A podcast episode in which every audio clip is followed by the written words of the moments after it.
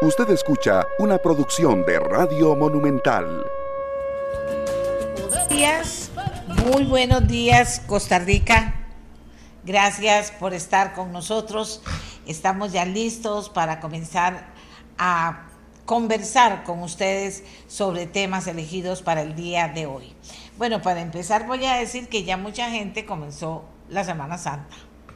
Ya mucha gente está saliendo del país desde hoy imagínense ustedes, y lo alargan hasta el lunes 10. Bueno, cada vez más alargamos nosotros las vacaciones. Y no es que uno diga que no, la verdad es que eh, hay agotes, ¿verdad? Hay gente que dice, bueno, qué dicha porque voy a poder descansar, apagar el celular, descansar y estar eh, pensando solo en cosas bonitas, disfrutar la familia, descansar leer, lo que hacer lo que me gusta hacer. Bueno, eso está bien. Hay otra gente que elige salir fuera del país y también está listando maletas, y no es que sale hoy, sale mañana y se van varios días para estar ya nuevamente con todos nosotros trabajando el 11 de abril. Importante eh, que aquí en Costa Rica las carreteras se han vuelto un peligro que está ahí a la vuelta de la esquina y son muertos en carreteras, muertos en carreteras. Ojalá que, que eso sea el, el, mensaje durante esta Semana Santa en que la gente sale, se traslada a muchas partes por distintos puntos del país, que tengamos mucho cuidado y que las autoridades también puedan ejercer un operativo que diga, no, no voy a correr, no voy a adelantar en falso, no voy a hacer muchas cosas que causan accidentes, porque ahí está la policía de tránsito cuidando, ¿verdad? Esto es importante.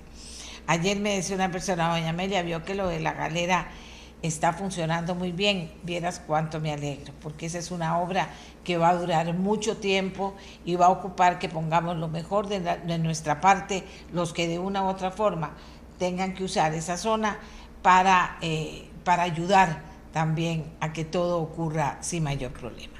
Bueno, dicho esto, nos vamos a los temas de hoy. Vamos a hablar de las reformas electorales que presentó el Tribunal Supremo de Elecciones ayer, ya en detalle los proyectos a la Asamblea Legislativa. Y hemos elegido para hacerlo eh, eh, a presidentes de dos partidos políticos y al secretario general de un tercer partido político, porque ellos tienen la experiencia. Les enviamos todo lo que son cada uno de los proyectos que plantea la, el Tribunal Supremo de Elecciones para que sean ellos los que nos den sus reacciones, qué les parece bien, qué no les parece bien, por qué les parece bien, eh, porque eh, finalmente se supondría que esto es un paso adelante en eso, en esa fortaleza que tenemos que tener los costarricenses, que es ni más ni menos que nuestro proceso electoral o nuestros procesos electorales. Ese es un tema. Otro tema que me pareció importante traer a la mesa hoy con algunas personas fue el tema de qué pasó finalmente luego de la movilización campesina de ayer, movilización de nuestros agricultores y agricultoras hasta la Asamblea Legislativa bajo la consigna Defendamos la seguridad alimentaria. Bueno, vamos a conversar con personas, algunas que estuvieron en la marcha, otras que lo, bueno, prácticamente las personas, las tres personas estuvieron en la marcha con las que vamos a conversar para que nos cuenten y sobre todo qué esperan.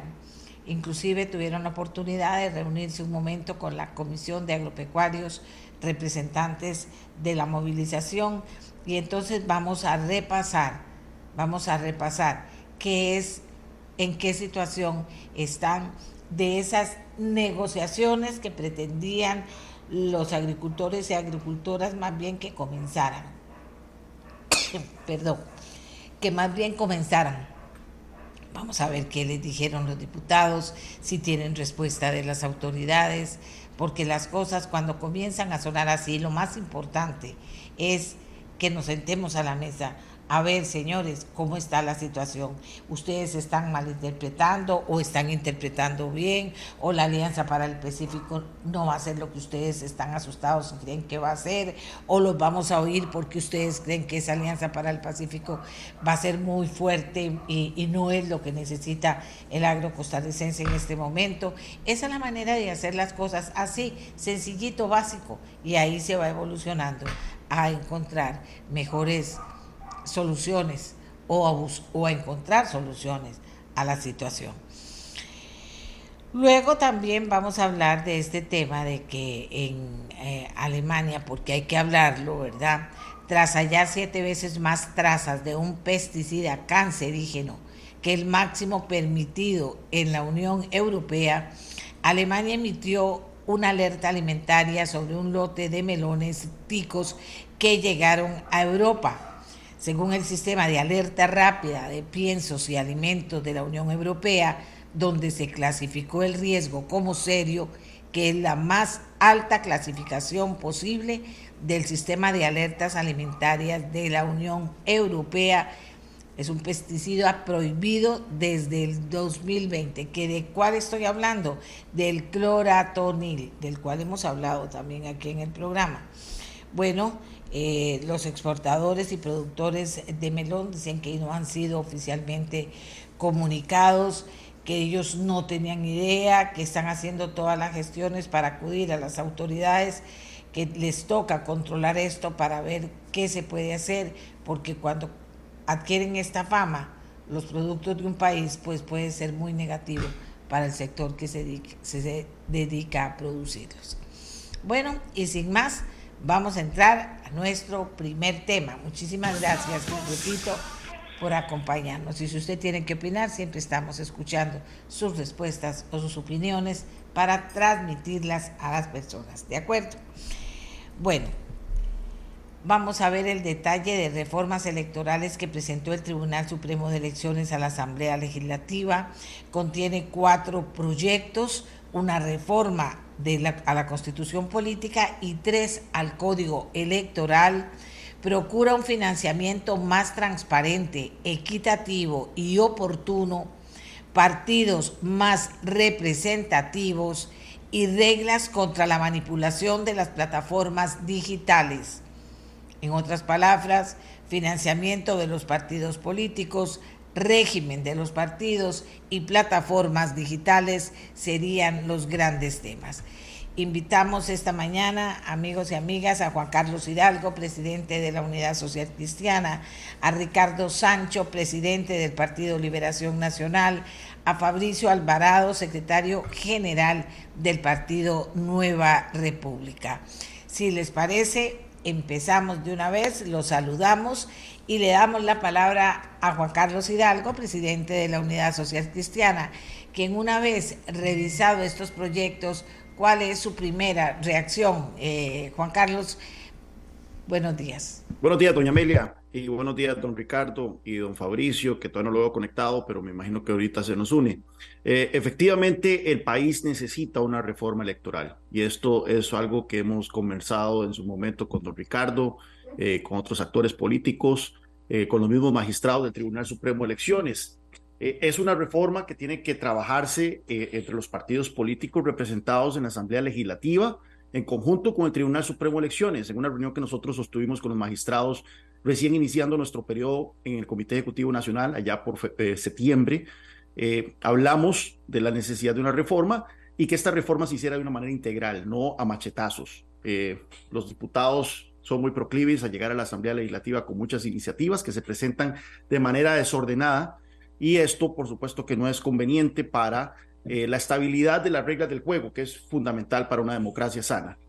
Ahora bien, sobre estas tres eh, iniciativas, como usted menciona, doña Amelia, eh, tienen tres vertientes distintas. Una tiene que ver con financiamiento, uno tiene que ver con la representatividad de los partidos políticos y otro tiene que ver con el tema de la desinformación. Eh, yo creo que en el tema de la representatividad de los partidos políticos, efectivamente se necesita aumentar el umbral para inscribir partidos políticos en este país. no podemos confundir la gordura con la hinchazón. El hecho de que tengamos muchísimos partidos políticos, cada vez más, que las papeletas cada, en cada elección parezca más un billete de lotería que este, una papeleta en una democracia, esto no es bueno para nuestra institucionalidad. Es por eso que creo conveniente la iniciativa del tribunal de tratar de aumentar los umbrales para la inscripción de partidos cantonales, provinciales y a nivel nacional. Incluso yo iría un poco más allá, yo incluiría estipulaciones que existen en otros países de que si un partido no alcanza cierto nivel de apoyo, de cierto nivel de votación, eh, queda desinscrito. Eh, eso no lo vi, por lo menos en la descripción que, que nos mandaron ayer, pero esto es algo que podríamos considerar a futuro. En cuanto al tema de la desinformación, sin duda alguna es un tema que tenemos que eh, tratar y es un tema que, tiene reverberaciones a lo largo y ancho del planeta. El papel que las redes sociales están jugando en el discurso político es, eh, es de cuidado, es de cuidado. Por un lado tiene sus ventajas, pero por otro lado tiene sus peligros.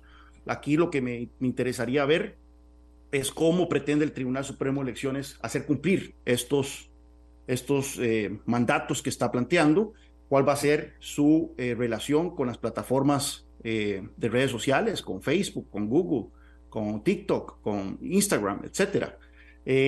y por supuesto, si esto tendría impacto también en cuestiones de discurso político, la libertad del discurso político que tiene que ver. Y finalmente, sobre el tema del financiamiento, ahí es donde empiezo a tener un poco más de preocupaciones.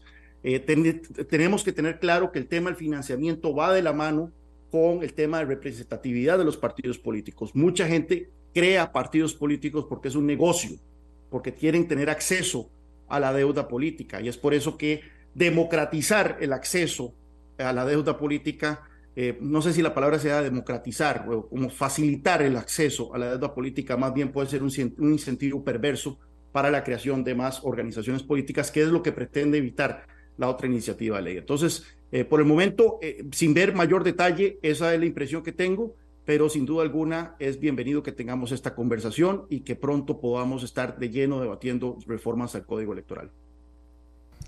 Muchas gracias a Juan Carlos Hidalgo, Ricardo Sánchez, presidente Sancho, presidente del Partido Liberación Nacional. ¿Qué piensan ustedes? Buenos días, doña Amelia. Un gusto poder acudir a su programa en este tema tan relevante para la democracia en Costa Rica. En primer lugar, nosotros siempre vemos saludables las reformas electorales y las reformas políticas. Eh, la democracia tiene que evolucionar, tiene que existir eh, cambio permanente en la estructura del sistema político, más aún hoy eh, que vemos signos muy negativos en el sistema democrático y en los términos de referencia de la democracia costarricense. Cuando hay ataque a los poderes públicos, cuando vemos ataque a la prensa libre de este país, cuando eh, tal vez no se comprenden bien las reglas de una democracia. Considero que eh, el país eh, en los últimos meses y años ha venido viendo una serie de signos muy negativos, que si los vemos comparados en América Latina, podrían ser muy similares a democracias y a sistemas políticos que han fracasado y se han hundido. Uno de ellos es la proliferación de partidos políticos, como decía Juan Carlos, y a quien saludo, y a don Fabricio Alvarado también, eh, eso serán sábanas de, partidos. Eh, solo para las elecciones pasadas fueron veintitantos. Eh, me dicen en el Tribunal Supremo de Elecciones que para las elecciones municipales estamos hablando de casi 150 partidos. Entonces, efectivamente, no, yo creo que esa mentalidad tal vez que existió inclusive en el mismo Tribunal Supremo de Elecciones, de que más partidos es más democracia, eso no es así, porque nos vamos a un peligro de una, yo diría, riesgo de una democracia llena de partidos franquicia, partidos taxi, que eh, lo que hacen es hacerle un gran daño a la democracia. Ahí está muy cerca Guatemala, ahí está Bolivia, ahí está Perú, eh, países donde ha sucedido esto mismo, ¿verdad? Donde cada campaña aparecen nuevos partidos, se elige un presidente, se elige un alcalde y resulta que eh, ese partido después no toma responsabilidad sobre las acciones de ese funcionario. nosotros creemos en que los partidos deben ser instituciones eh, fuertes que puedan responder desde la oposición o desde el gobierno a las diferentes demandas de la gente y no algo pasajero que de pronto eh, pues ya desaparece, no se toma responsabilidad. Eh, por supuesto, estas reformas que presenta el Tribunal Supremo de Elecciones las veremos pues con mucho detalle. Yo aspiraría a que la Asamblea Legislativa y, nuestra fracción estoy seguro que se lo pediremos, se establezca una comisión estudie con detalle estas reformas Eh, la primera reacción eh, que he tenido sobre esto es que el país sí requiere reformas electorales y reformas políticas muy generales, muy integrales.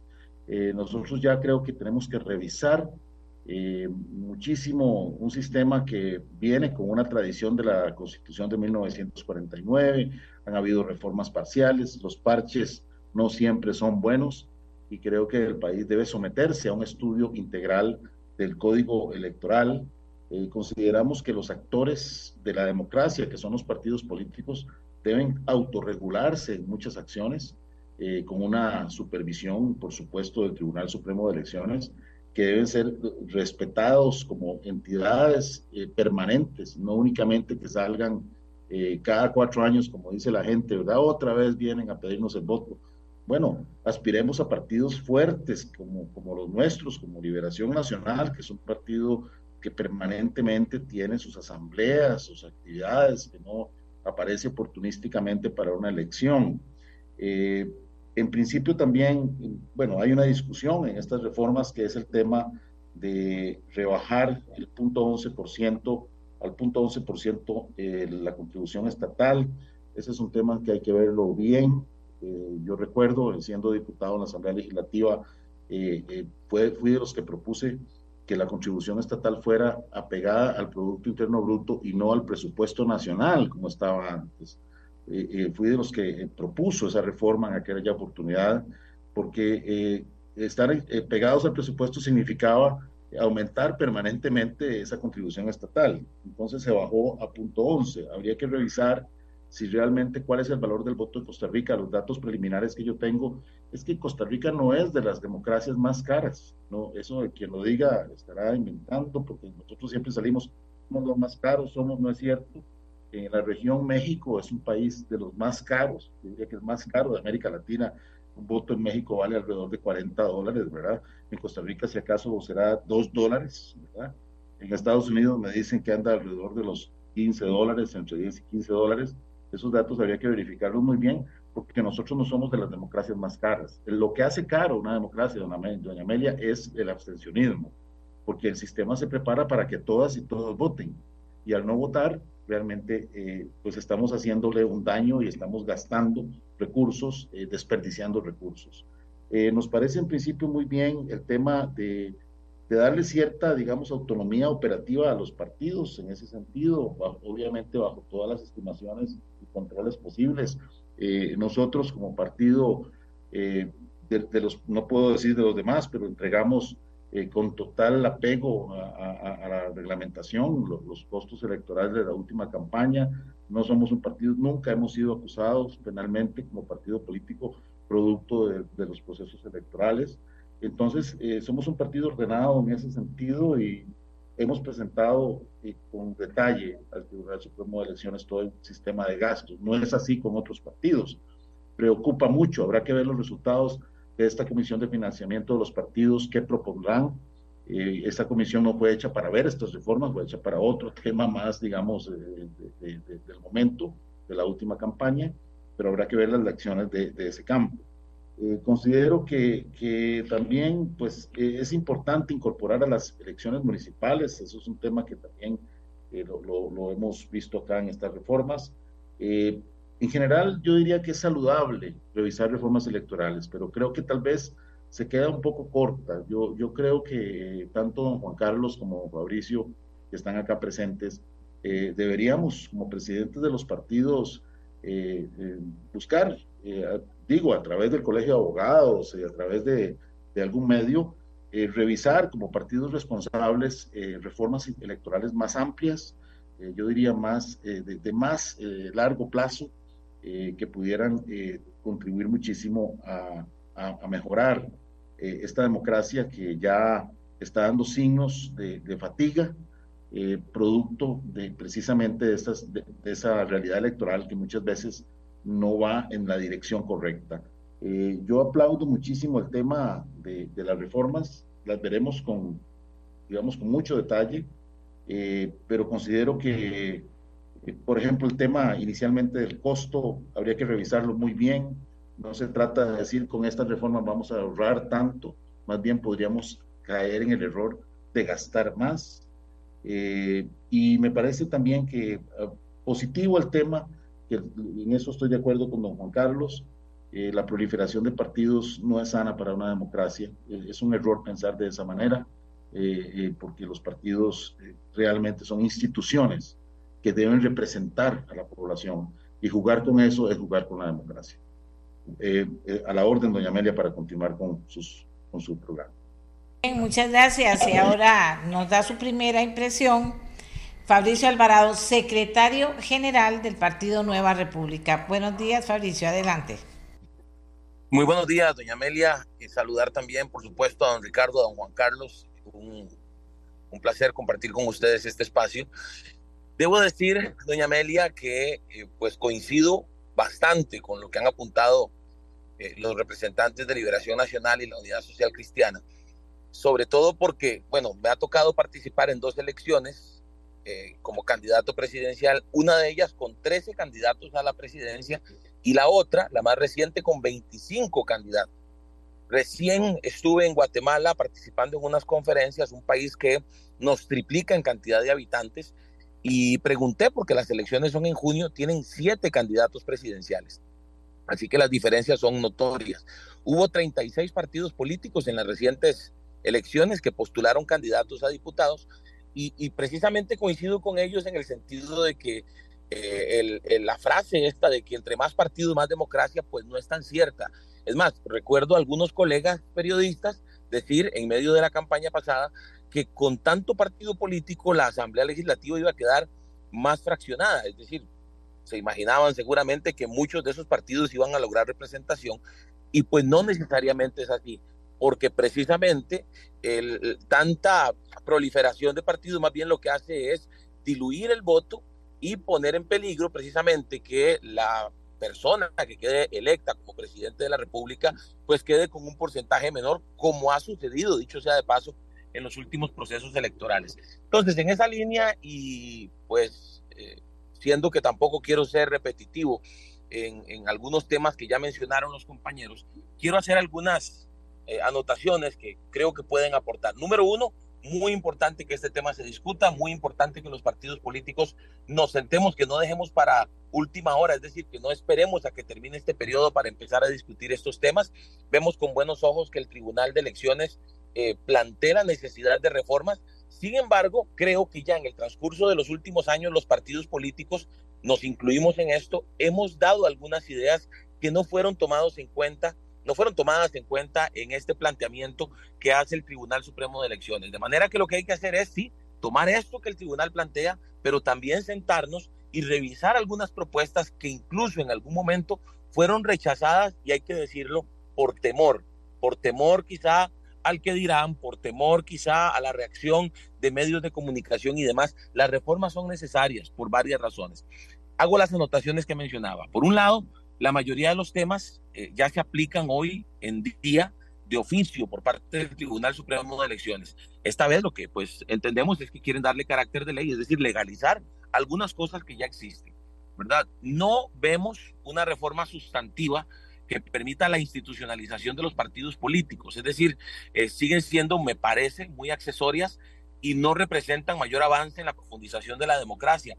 Coincido, repito, con don Juan Carlos y con don Ricardo en el sentido de que, eh, pues, eh, sí debe de alguna manera darse las condiciones para que a la hora de inscribir un partido político, los requisitos de alguna manera obliguen a quien quiere inscribir un partido a, trabajar con más seriedad y a cumplir con requisitos más, más serios, más fuertes, más profundos para que no, y, que no se me malentienda esto, porque nosotros recién nacimos como partido político hace eh, más o menos cuatro o cinco años, y que no se malentienda en el sentido de que queremos cerrar la puerta, no, más bien al contrario, lo que queremos es que los partidos políticos que logren inscribirse sean más sólidos, tengan de alguna manera una plataforma más fuerte para poder participar en elecciones y para poder ser protagonistas en procesos electorales, como creo yo, lo digo eh, con humildad, como creo yo que lo hemos logrado en poco tiempo en Nueva República.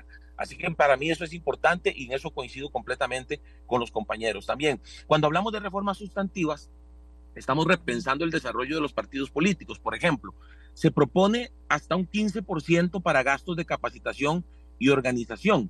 Y eso pues podría ser muy poco, más bien creo yo debería ser eso un mínimo y que cada partido decida si es un 20, un 30, un 50, incluso poner un techo, también podría ser parte de la propuesta.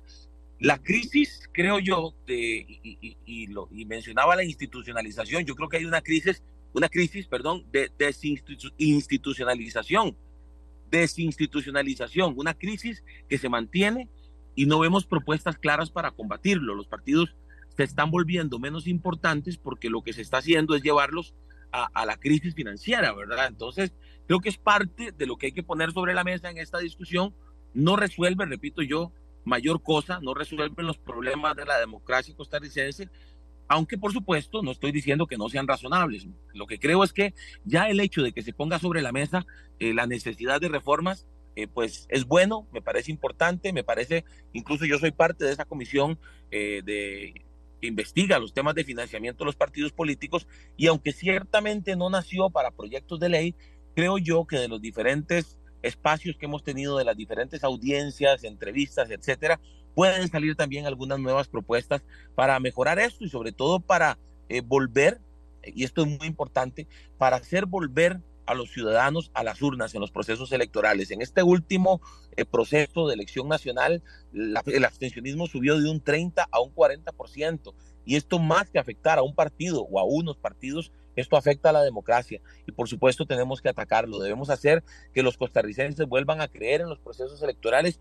vuelvan a creer en los partidos políticos y por supuesto, repito, el hecho de que haya seriedad en los partidos, de que haya plataformas sólidas a la hora de inscribirlos y a la hora también de hacer su trabajo en los procesos electorales, pues me parece a mí muy importante. Hay varios proyectos de ley, hay, por ejemplo, cuando hablamos del tema de eh, la cuando hablamos del tema del, del, financiamiento de los partidos políticos, por ejemplo, recuerden que en, este momento eh, existe un transitorio aprobado en el cuatrenio anterior que redujo el porcentaje eh, de, de lo que es la contribución estatal en un 0.085% para las elecciones recién pasadas y para estas que vienen del 2024. Entonces, eso ahorita está vigente. Hay otro proyecto por ahí que presentaron eh, me parece que compañeros de la Unidad Social Cristiana, que habla de volver a unir las elecciones municipales con las nacionales, que también tenemos claro, hablando del abstencionismo, que en las elecciones municipales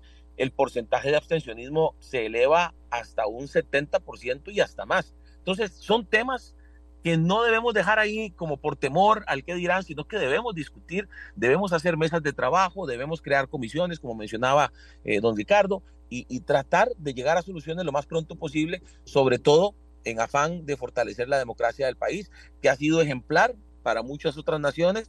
Es bueno también tomar ejemplos de otros países, dicho sea de paso, pero nuestro país ha sido ejemplar en eso y eh, pues debemos generar las condiciones para que lo siga haciendo. Fabricio, y ahora volvemos con Juan Carlos Hidalgo. Creo que ya han ido poniendo algunas cosas sobre la mesa, pero retomemos para ir detallando cuáles son aquellas cosas, no solo en las que pareciera que están de acuerdo, sino también aquellas cosas que cada partido considera sustanciales de, de, de lograr en este primer proceso electoral, que sería el que estaría después de las reformas electorales. Don Juan Carlos. Sí, bueno, eh, Aquí eh, el tema del financiamiento es un tema importante. Eh, habría que ver, como menciona don Ricardo, los montos. Eh, a mí me tocó ser observador electoral en, varios países, incluso países latinoamericanos que son de la OCDE, y podemos dar fe que en Costa Rica tenemos una democracia tremendamente funcional. O sea, tenemos que darnos con una piedra en el pecho. de hecho, The Economist Intelligence Unit, que es una unidad de análisis eh, afiliada a la revista The Economist, nos ubica dentro de las 20 democracias más sólidas del planeta, incluso por arriba de Italia, incluso por arriba de Estados Unidos. Entonces, obviamente, esto, esto es una inversión, no debemos verlo como un gasto, sino como una inversión. Puedo dar fe, ya a, siete meses de, de, estar al frente del Partido de Unidad Social Cristiana y habiendo pasado por un proceso electoral como candidato a diputado, que existen muy férreos controles sobre el, los financiamientos de los partidos políticos, muy feroz controles sobre los gastos que incurren los partidos políticos. Y ahí me enorgullezco muchísimo del récord del Partido Unidad Social Cristiana. Eh, somos uno de los alumnos buenos del, sistema, nunca hemos incurrido en problemas en cuanto a, nuestros, a nuestro financiamiento y a, nuestro, y a nuestros gastos. El comité ejecutivo anterior, eh, que fue liderado por don Randall Quiroz nos heredó un equipo muy profesional eh, desde el punto de vista financiero en el partido. Así que eh, en ese sentido, eh, en buena hora que haya controles, porque al final de cuentas se trata del dinero de todos los costarricenses, se, trata de dinero público y por supuesto que hay que manejarlo de la mejor manera, pero sí hay que tener una discusión sana, honesta, sobre cuál debe ser el monto de ese financiamiento. Si al bajar de 0,19 a 0,11, en verdad estamos haciéndole un bien a la democracia o no. Este, como digo, los controles existen, son muy férreos y lo que hay que hacer es también que sean ejemplarizantes. No se vale, doña Amelia, no se vale, don Ricardo y Fabricio, que unos partidos cumplamos con toda la regulación electoral en materia de gasto y financiamiento y otros se lo pasen por encima y nada ocurra.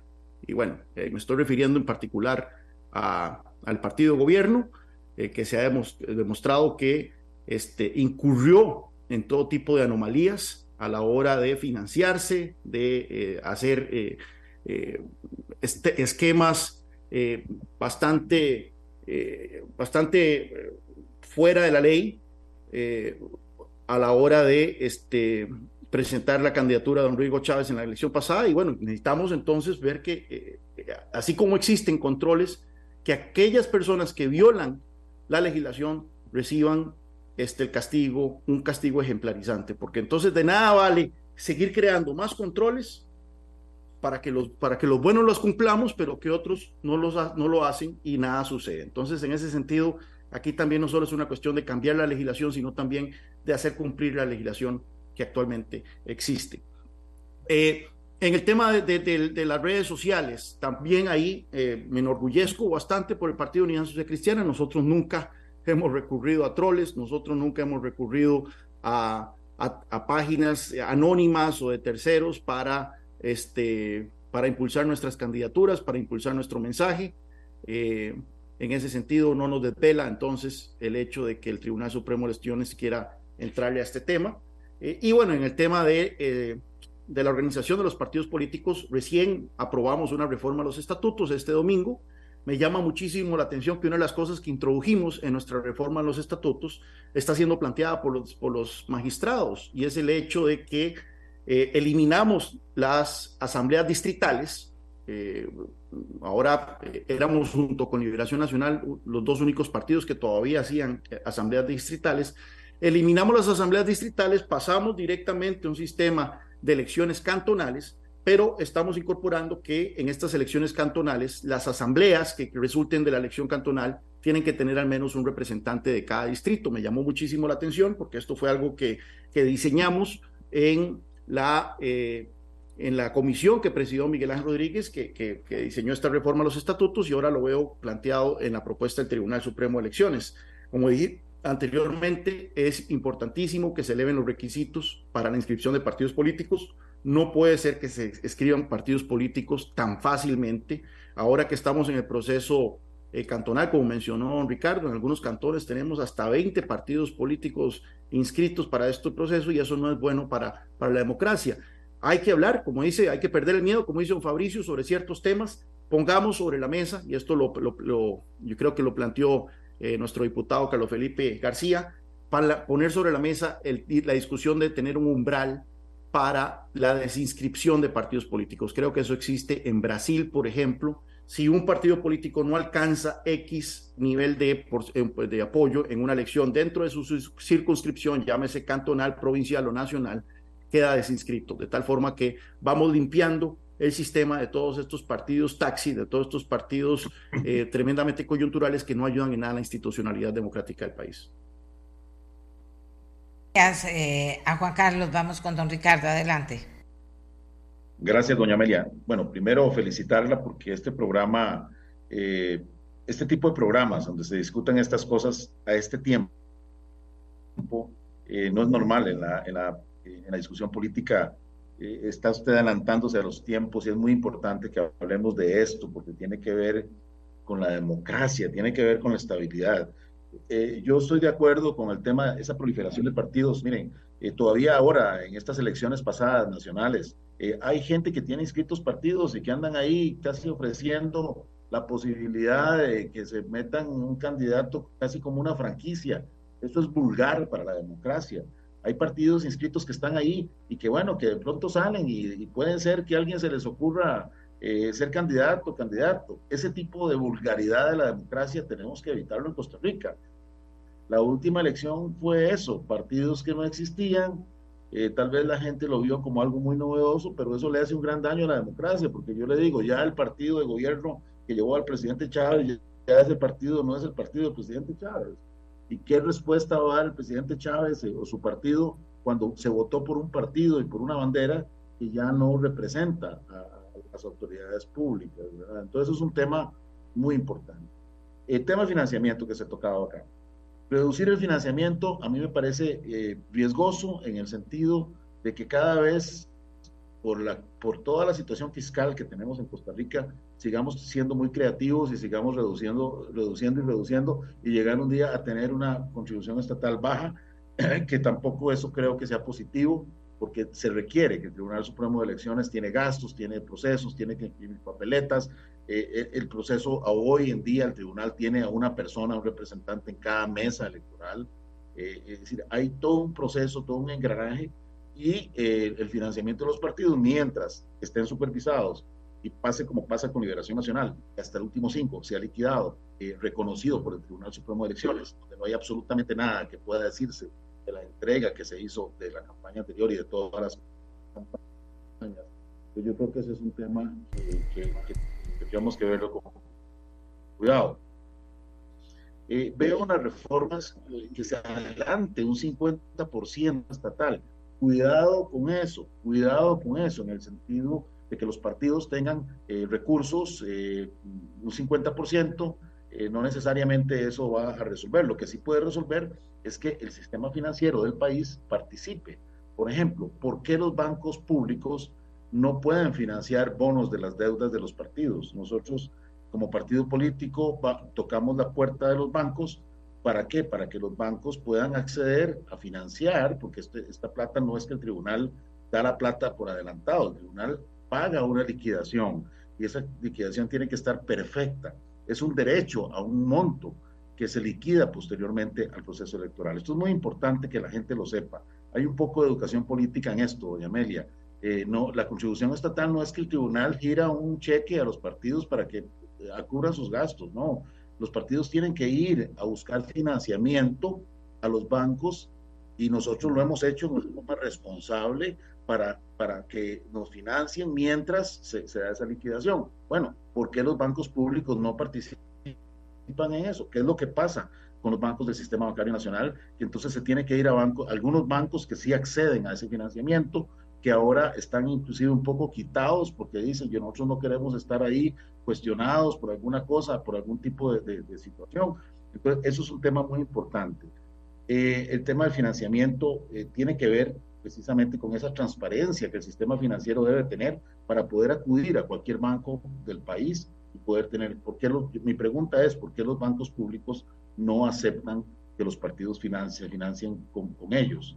Eh, otro tema que tocaba don Fabricio muy bien, la capacitación política. Mire, nosotros uno de, los, de las debilidades que tiene este sistema democrático y que nos hace hoy eh, estar, diría yo, con signos muy negativos como democracia, que lo siento yo ciudadano es eh, que no estamos educando en democracia.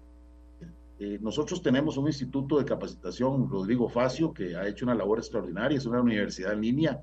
Invito a todos los costarricenses a que participen en www.icarf.com, eh, que es el, el, el, el, instituto, la universidad digital que el partido ha creado y que en esto debo reconocer el trabajo que hizo un grupo extraordinario de compañeros alrededor del señor Marcos Cercone, eh, eh, donde eh, cualquier persona puede llevar cursos de capacitación y no son cursos de capacitación de adoctrinamiento, son sobre democracia. entonces, bueno, ¿por qué no aprovechamos más esa capacitación para que los partidos no sean oportunísticos cada cuatro años y, puedan dar cursos, educar a las personas? aquí, este país muchas veces uno dice, no entiende, lo digo yo como profesor universitario, muchas veces los chicos no saben lo que significa una elección municipal. Más bien te dicen, yo no participo porque me mancha el currículum. Eso me lo han dicho a mí. Bueno, ¿por qué? Porque ignoramos las reglas de la democracia. Ignoramos que eh, eh, existen los partidos, que existe un tribunal, que no, esto no es un partido de fútbol, ganar, perder 1 a 0, esto es un proceso político. Eh, dedicar más, más recursos a la capacitación política. Esto me parece muy bien lo que dice don Fabricio. Por otro lado, el tema de la digitalización. Eh, yo no sé cómo, cómo irá a ser el Tribunal Supremo de Elecciones para hacer una veda eh, de troles y de todas estas cosas. Nosotros estamos en contra de todo eso. Eso está contaminando al país. Sabemos que aquí hay troles eh, situados en Rusia, en, en Pakistán, en El Salvador, haciéndole daño a los partidos políticos. Alguien está financiando eso. Eso es muy peligroso para la democracia, doña Amelia. Pero entonces yo diría que aprovechemos el tema de la digitalización precisamente para educar, que no solo entremos en una veda, sino que todo lo contrario, tomemos todas esas plataformas que son difíciles de, prohibir, ¿verdad? En una era tecnológica, más bien que se puedan aprovechar eh, esas plataformas tecnológicas, esa digitalización en positivo. Vamos, eh, eh, cambiemos un poco, no digamos, pues hay que vedar los troles, por supuesto, pero ¿por qué no hacemos que esos recursos vayan a una capacitación política en línea para que muchos jóvenes puedan tener acceso a esas plataformas y podamos educar sobre democracia. Aquí, eh, doña Amelia, nosotros no solo estamos eh, queriendo que los jóvenes sean liberacionistas o sean socialdemócratas, queremos que los jóvenes aprendan de democracia, porque esas reglas son las que nosotros respetamos como partido político. Hemos sido fundadores de una democracia, también hemos sido parte de, lo que hoy es Costa Rica y, y, eso lo vamos a defender con nuestra vida. Pero yo creo que hoy eh, estamos en una, en una sociedad que ha cambiado muchísimo, donde no hay una serie de valores democráticos y esos valores creo que tenemos que impulsarlos los partidos políticos y por eso el financiamiento debería ser más alto para capacitación y la digitalización debería aprovecharse en positivo precisamente para educar a los jóvenes costarricenses. Gracias a Ricardo Sancho. Vamos con Fabricio. De nuevo, gracias, doña Amelia. Eh, disculparme, no lo hice en la primera intervención por no activar la cámara, sobre todo para la gente que nos ve en redes sociales. Pero doña Amelia sabe, porque se lo he comentado, esta hora coincide normalmente con el espacio que me toca para llevar a mis hijas a la escuela. Y entonces, pues aquí vamos en carretera. Pero eh, muy importante el tema, coincido con don Ricardo, estos espacios son necesarios, es necesario que se hable en medios de comunicación y como decía anteriormente, necesario que pongamos sobre la mesa los temas y que empecemos a generar soluciones y que empecemos a generar acuerdos. Referirme a un par de temas, el tema de los nuevos requisitos o sobre el régimen de partidos políticos. Eh, vamos a ver, por ejemplo, cuando se habla de, la, eh, de que las asambleas cantonales tengan un representante de cada distrito, pues quizá eso no sea cosa tan fácil para partidos emergentes como el nuestro, pero yo creo que si aspiramos a ser un partido eh, consolidado, que creo que ya estamos en camino a hacerlo, si no es que ya lo somos, pues tenemos que apechugar en ese sentido y tenemos que trabajar para que la representatividad abarque a todo el territorio, incluyendo los distritos, de manera que estamos dispuestos a poner el tema eh, sobre la mesa, porque sí, repito, vuelvo a coincidir, por ejemplo, cuando se habla de los partidos franquicias, es un tema preocupante. Por ejemplo, hay partidos políticos que precisamente utilizando esa, metodología logran ganar alcaldías, logran eh, meter regidores en las municipalidades y creen, y eso es un espejismo definitivamente, creen que ya con eso se convirtieron en un partido eh, serio o en un partido sólido. Después en las elecciones nacionales terminan dándose un baño de realidad porque no se logra eh, pues nada eh, de resultados que, les lleven a tener representación, por ejemplo, en la Asamblea Legislativa. Ha pasado con varios partidos políticos, hemos estado llamando la atención y por lo menos nosotros en el trabajo que estamos haciendo, actualmente estamos precisamente en el proceso de renovación de estructuras y también en la consolidación de los equipos para elecciones municipales. Hemos sido claros con quienes se han acercado y pretenden eh, tener una candidatura con Nueva República, hemos sido claros en que nosotros no aplicaremos esa metodología, no seremos un partido franquicia, porque me parece que más bien le hacemos un daño a la democracia o le haríamos un daño a la democracia si así fuera. Don Juan Carlos mencionó Brasil, México también, por lo que conozco, es un país donde si los partidos políticos en las elecciones nacionales no alcanzan un mínimo, un porcentaje mínimo, pues inmediatamente desaparecen y de hecho no se pueden volver a inscribir. Tienen que inscribirse con un nombre distinto si es que quieren volver a inscribirse y si es que pueden también. Pero cuando no alcanzan un porcentaje, son partidos que quedan desinscritos de forma automática. Por ejemplo, en Argentina también se da una elección previa donde no se dan los resultados finales, sino donde esa elección le permite al Tribunal Electoral definir qué partidos sí y qué partidos no participan en las elecciones nacionales. Y repito, esto no es para discriminar a nadie que quiera formar un partido político, sino para darle seriedad a los procesos. Eso me parece que es muy importante y eso me parece que sí hay que trabajarlo y por supuesto, por más complejidad que vaya a tener esta discusión, yo creo que es necesario ponerla sobre la mesa. Y bueno, en cuanto al tema de los troles, en cuanto al tema, llamémoslo así, del fair, del fair play en las elecciones nacionales, eh, yo creo que nosotros tenemos bastante que decir en ese sentido, bastante hemos sido golpeados sin que esto quiera decir que nos estamos victimizando, ni mucho menos, al contrario, creemos que hemos enfrentado las diferentes situaciones que hemos vivido, las hemos enfrentado eh, con gallardía, las hemos enfrentado eh, con, con eh, respuestas sólidas cuando se nos ha eh, atacado por medio de redes sociales a través de troles. Y sí, vamos a ver, no podríamos estar en contra de que se regule, que se garantice ese fair play, ¿verdad? Los troles en las redes pueden destruir personas, pueden destruir reputaciones.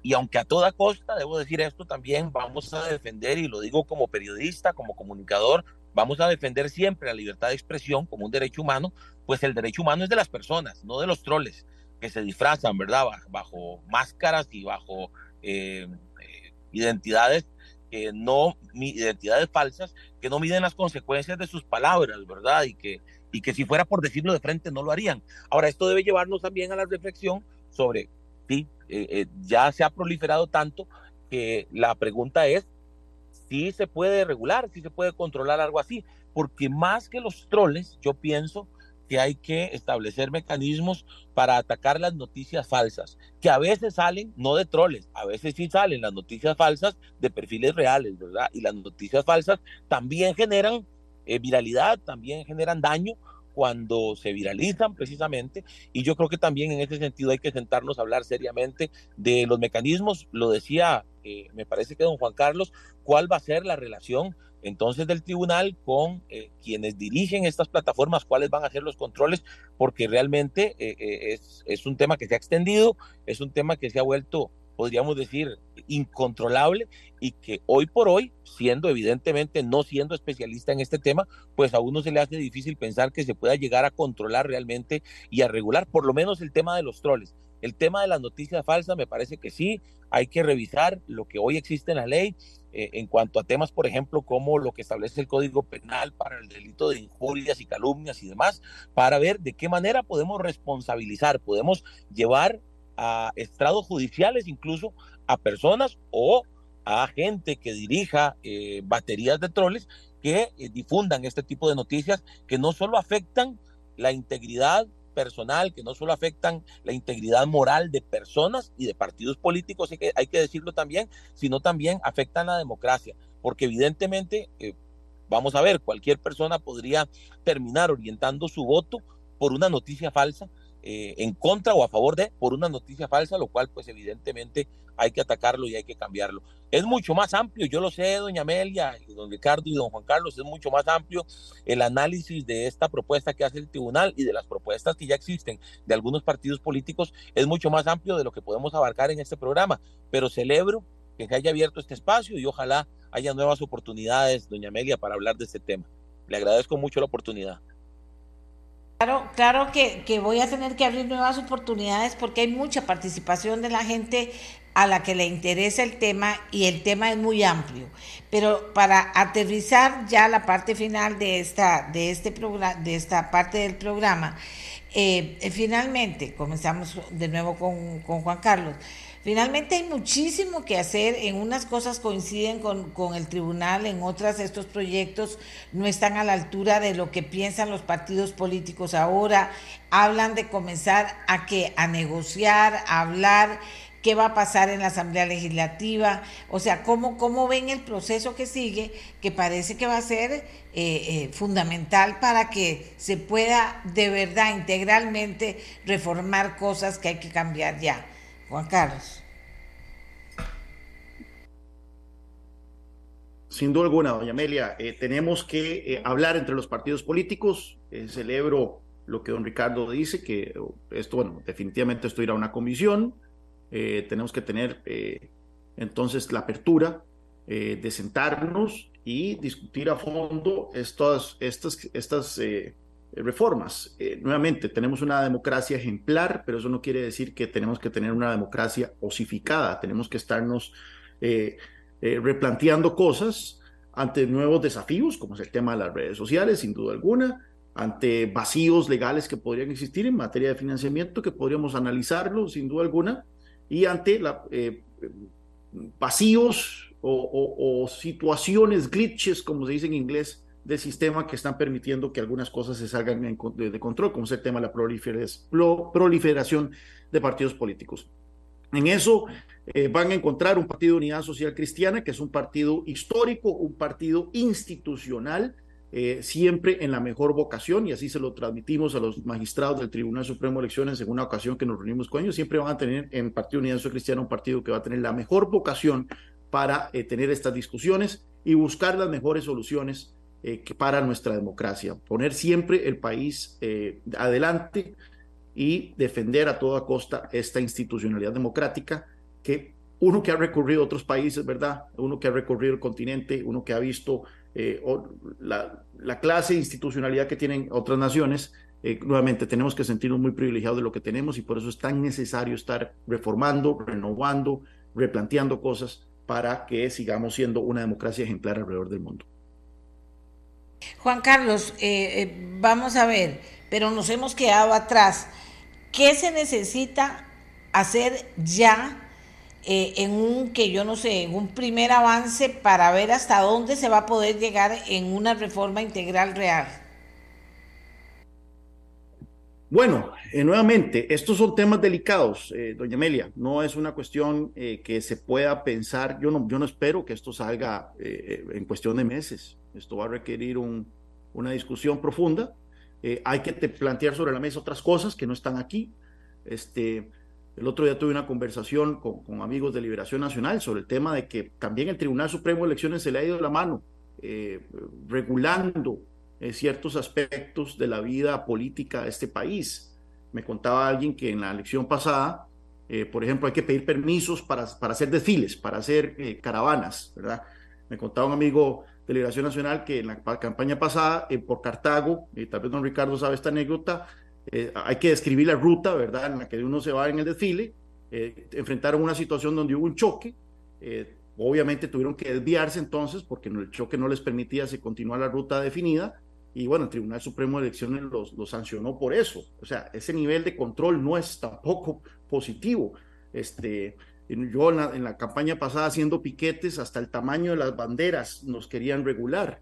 Eh, ese tipo de cosas también tenemos que ponerlo sobre la mesa. O sea, creo que el Tribunal Supremo de Elecciones se le ha ido la mano en, en, el control que ejerce eh, del día a día de una campaña electoral y le ha quitado el espíritu de fiesta eh, electoral que muchas veces sentíamos en procesos anteriores. Entonces, esto no va a ser una discusión de la noche a la mañana, va a tener que plantearse también otras cosas que no están en estos proyectos de ley, pero ojalá sí, para el final de este cuatrieno, al final de esta legislatura podamos tener unas reformas eh, sustantivas, eh, tal vez no aplicarán para la próxima elección, pero sí que apliquen para el 2030, de tal forma que este, podamos tener un proceso electoral más, más sano eh, en, en futuro.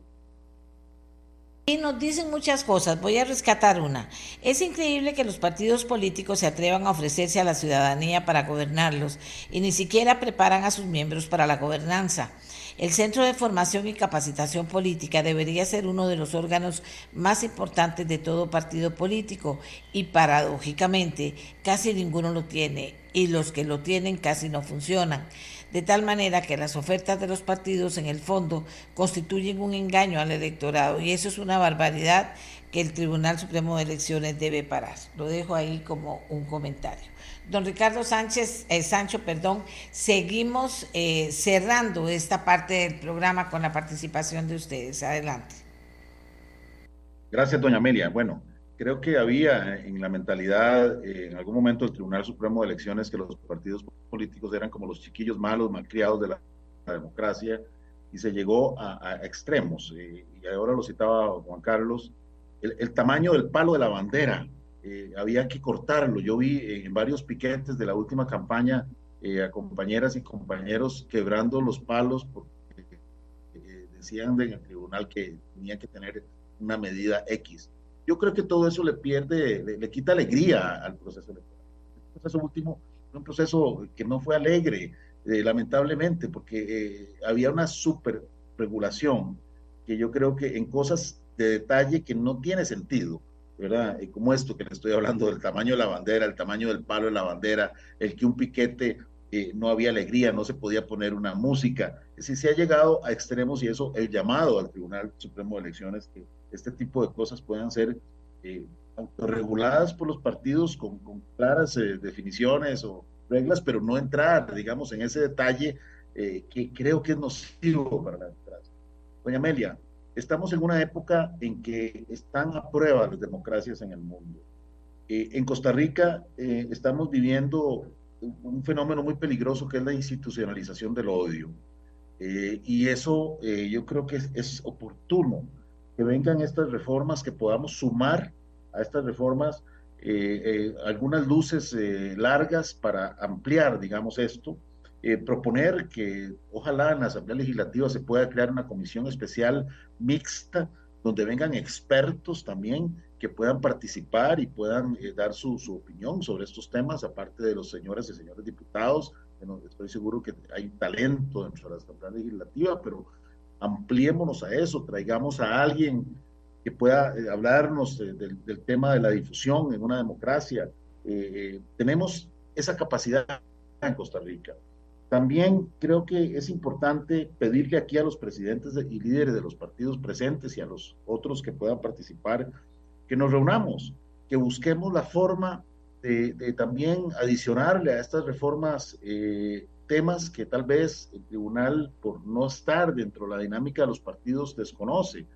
Eh, yo creo que los partidos son eh, los actores básicos de una democracia. Estamos preparados, nosotros queremos eh, trabajar, ahora que hablaba esta persona de, de, la capacitación, dentro del Instituto de Capacitación Rodrigo Facio estamos creando una escuela de gobierno. ¿Para qué? Para que los chicos y chicas ya con cierto nivel universitario puedan prepararse para un futuro de la gestión pública de este país.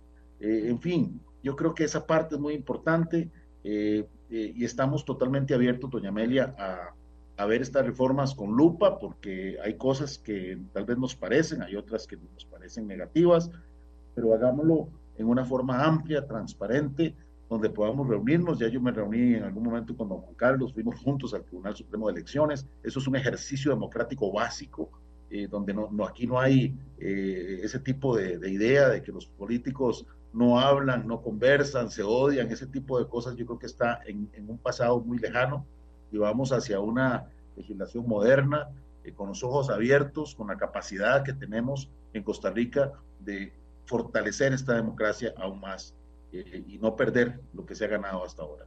Así es que muchísimas gracias, doña Amelia. Gracias a Ricardo Sancho. Vamos con Fabricio Alvarado cerrando el tema. Gracias de nuevo, doña Amelia. Bueno, celebrar varias cosas. Bueno, número uno, aunque al principio mencionaba que las propuestas del Tribunal Supremo de Elecciones no resuelven sustancialmente los problemas que hoy se viven, sí debo decir que celebro que por lo menos exista esa voluntad del Tribunal Supremo de Elecciones de, de poner el tema sobre la mesa, de ponernos a discutir, de hablar de cambios, cosa que no sucedía hace ya algunos años. Recuerdo que incluso eh, para el periodo en que me tocó ser diputado entre el 2014 y 2018, eh, se hizo un intento de una reforma al código electoral y de cambios precisamente al sistema y aparecieron eh, figuras políticas de partidos políticos que hoy pues no, no, no vale la pena mencionar, que no estamos representados en este programa el día de hoy, pero básicamente dándole a entender a la ciudadanía que lo que estábamos pretendiendo era evadir los controles del tribunal, eh, cosa que por supuesto no era cierto y que no está, o sea, no hay nada más alejado de la realidad. Estamos de acuerdo en que haya controles del Tribunal Supremo de Elecciones, pero aquí paso precisamente al tema que me hace coincidir con don Juan Carlos y don Ricardo en el sentido de que se ha llegado a extremos eh, que pues no son sanos, digo yo también, para la democracia cuando, por ejemplo, ellos hablan de las caravanas, ellos hablan del tamaño de las banderas, pero vamos más allá y les voy a contar un ejemplo que nos pasó hace cuestión de uno o dos meses con las asambleas cantonales, donde, donde eh, pues precisamente a la hora de realizar la asamblea de uno de los cantones de la provincia de Cartago, esta asamblea se nos cayó por un detalle como esto. La asamblea se realizó en el lugar que se estableció en el lugar que se puso, en la dirección que se puso a la hora de solicitar la asamblea, pero resulta que el lugar era una especie de, eh, eh, ¿qué les puedo decir?, edificio donde había eh, varios salones y el salón que se tenía previsto para la asamblea era en el segundo piso, o más bien en el primer piso, pero la asamblea se tuvo que realizar en el segundo piso porque el primer piso estaba ocupado, algo que se salía completamente del control de la gente de Nueva República que organizaba esa asamblea. La asamblea se realizó, todo se cumplió, se nombraron los miembros del comité ejecutivo, se nombraron los delegados, eh, tanto propietarios como suplentes, pero la asamblea se cayó por ese mínimo detalle. Y me parece que estamos cayendo, sí, en efecto, en extremismos, en una especie de, de, de superpolicía. Se está convirtiendo el Tribunal Supremo de Elecciones en detalles que realmente no generan mayor diferencia. Creo que estos temas hay que hablarlos, como decía, sin miedo. De pronto algunos me van a criticar por decir esto, pero yo creo que si no hablamos de estos temas vamos a seguir ahí, eh, pues, eh, andando por las ramas y vamos a ir caminando por la orillita sin entrarle realmente a cambios que son sustanciales y que hay que hacer. Sí, debemos sentarnos a hablar sin temor. Creo yo, precisamente luego de escuchar a don Juan Carlos y don Ricardo, que hay muchas coincidencias y precisamente debemos buscar. Ciertamente no sería tan sencillo hacer algunas reformas, pero ¿por qué no tratar de acelerar aquellas en las que sí coincidimos, en las que sí podemos ponernos de acuerdo rápido y ponerlas a caminar y hacer los cambios que se pueda hacer con prontitud, mientras aquellos temas quizá más complejos, quizá más álgidos, entonces ahí eh, pues los vamos caminando sí, con una comisión, estoy de acuerdo, una comisión mixta, una comisión que incluya eh, diputados, pero que también incluya a representantes de partidos políticos y a expertos en la materia que nos permitan llegar a hacer cambios eh, sustanciales que, fortalezcan la democracia y que eh, permitan la institucionalización de los partidos políticos sólidos que quieran realmente aportarle a la democracia y que no aparezcan ahí oportunamente o oportunistamente más bien en los procesos electorales con el fin de ver que que logran económicamente o hasta políticamente. Es la reflexión que hago y, pues por supuesto toda la apertura, no solo a los dos compañeros de los partidos políticos acá eh, que, estuvieron hoy en el programa, sino también a los demás partidos políticos que quieran ser parte de esta discusión. Agradezco mucho a Fabricio Alvarado, a Juan Carlos Hidalgo y a Ricardo Sánchez Sancho. Aquí mucha gente quiere decir algo de alguna manera y son muchos los mensajes en el sentido de que hay que defender la democracia, hay que fortalecer la democracia, hay que hacerlo con transparencia, que hay que hacerlo sin timidez, que no hay que ser tímidos, que hay que poder avanzar en las cosas que es necesario que se avance. Eso es más o menos recogiendo todos los mensajes que hemos recibido esta mañana. Es un, un poquito eh, el, el sentir de ese grupo de personas que ha opinado preocupados, todos preocupados por lo que pueda estar pasando, pero eh, con la idea de que hay que seguir hablando de esto, profundizar, traer otras voces, y eso es lo que vamos a hacer, ¿verdad? Eh, vamos a, a procurar que haya cada vez más voces bien preparadas a estas personas que también participaron hoy y finalmente que podamos mover las cosas para que mejoren. De eso se trata. Así que les agradezco a los tres que hayan estado con nosotros. Vamos a hacer una pausa comercial y ya regresamos. La mía, la suya, la de un grupo de personas que apoyaron, invitaron a la movilización del día de ayer que tenía como tema Defendamos la seguridad alimentaria. Van a estar con nosotros en el programa Martín González, vicepresidente de la Corporación Hortícola Nacional, Jaime Rojas, presidente de la Unión de Productores Independientes de Actividades Viarias, y el diputado Óscar Izquierdo de la Comisión de Asuntos eh, Agropecuarios. Entonces, eh, vamos a comenzar a conversar con ellos sobre, primero, eh, qué pasó luego de esta movilización, si ellos consideran que fue una movilización importante, pero qué pasó luego de la movilización, que es lo que ya no logramos tener claro, quienes le dábamos seguimiento a este movimiento que se llevó a cabo en el día de ayer. Así que vamos a conversar con Jaime Rojas, presidente de la Unión de Productores Independientes de Actividades Varias, UPIAF. Buenos días, don Jaime.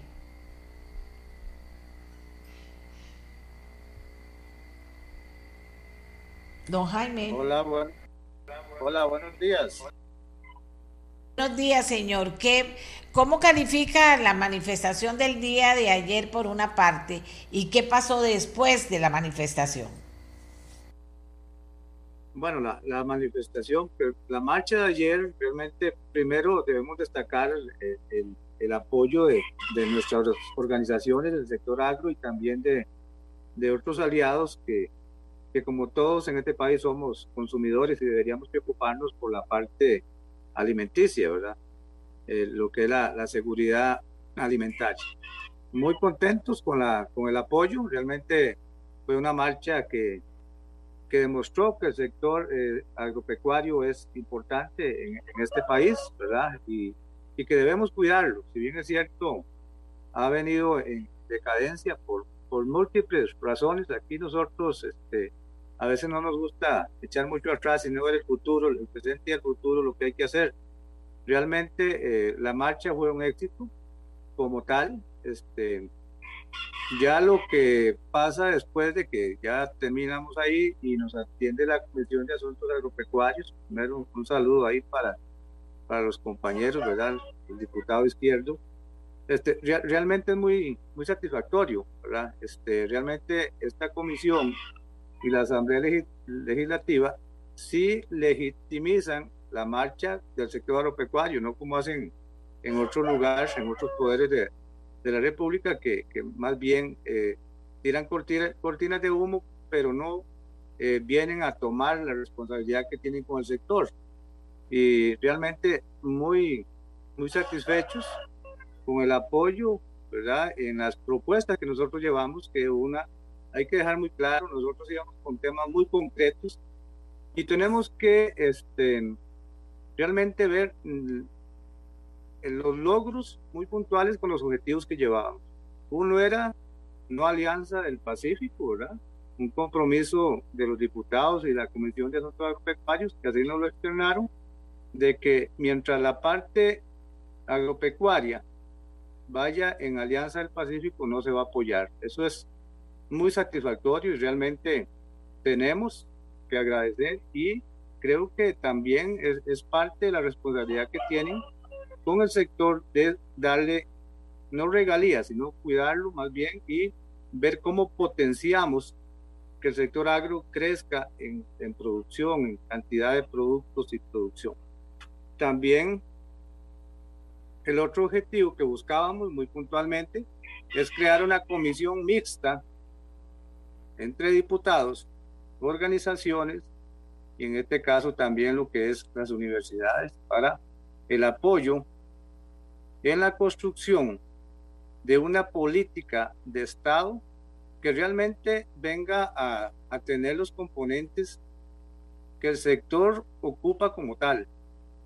Porque aquí si bien es cierto, el sector agro somos uno, tenemos mucha diferenciación en diferentes categorías. Tenemos pequeños y más bien hasta muy pequeños productores, medianos, y por supuesto que está la otra parte muy importante que también es la parte de exportación. Entonces tiene que ser una política con muchos ingredientes para que favorezca a cada una de las categorías de productores que tenemos en el país. Así que muy rápidamente decimos para nosotros, para nuestros objetivos, fue todo un éxito la marcha del día de ayer. Bueno, también le vamos a pedir su punto de vista a otro participante, Martín González, vicepresidente de la Corporación Hortícola Nacional. Adelante, don Martín. Muy buenos días, la verdad muchísimas gracias por, por tomarme en cuenta para estar en su programa, doña Amelia y fieles oyentes. Eh, quería que me preguntara que qué pensaba más bien del mensaje del presidente. Eh, para serle sincero, en esa línea eh, me preocupó muchísimo ver que hay acciones concretas, que hay un grupo concreto, que hay que hay un, un cinco mil personas, cinco mil agricultores que salieron a la calle y resulta ser resulta ser que entonces el señor presidente dice que no, que no es gente, que no son agricultores, que es otro tipo de personas. Ayer fue todo un éxito, la gente asistió y asistió apenas la gente que organiza, porque ni siquiera asistió todo el pueblo en general. Y la parte más agravante es ver la arrogancia del señor presidente ante una situación que es clara y que no hay apoyo hacia el sector agrícola. Entonces créame que para mí fue preocupante, a pesar de que el cometido se logró, la intención era visitar la Asamblea Legislativa, plantear los tres puntos que el sector necesita y lo más importante que la gente se diera cuenta. Eh, más bien yo creo que le agradecería, le agradecería más bien el favor al presidente de habernos prácticamente menospreciado, porque entonces la gente está viendo cuál es la realidad de esta administración.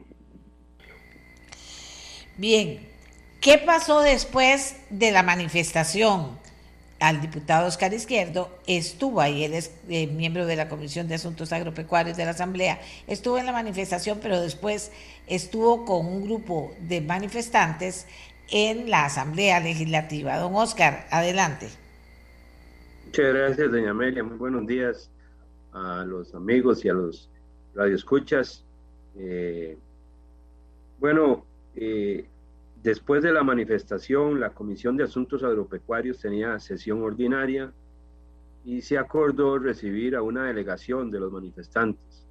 Eh, eh, los manifestantes designaron ese equipo, ese grupo de, varios eh, líderes y los recibimos en la comisión, donde ellos externaron los puntos de vista de las preocupaciones y de las necesidades que tienen como sector.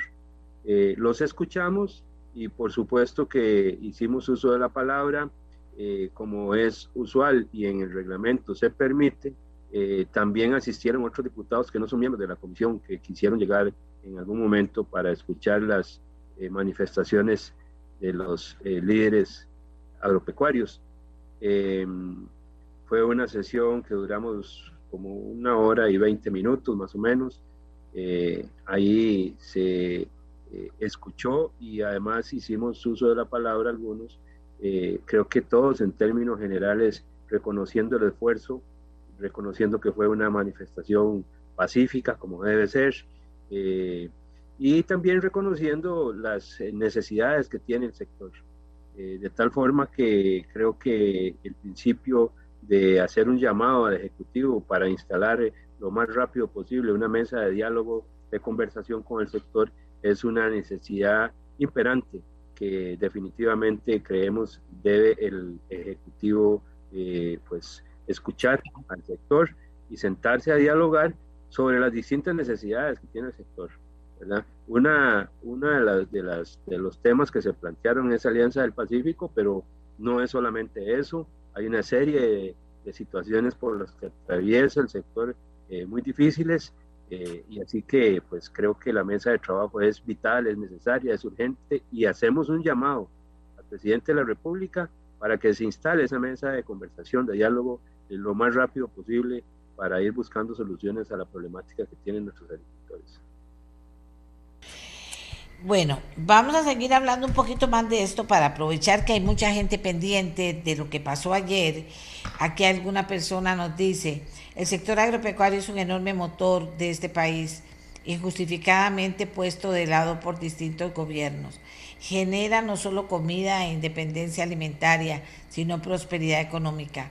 No se comprende la ceguera de algunos gobiernos hacia este sector tan importante, dice una persona que escribe, dice otra persona que escribe.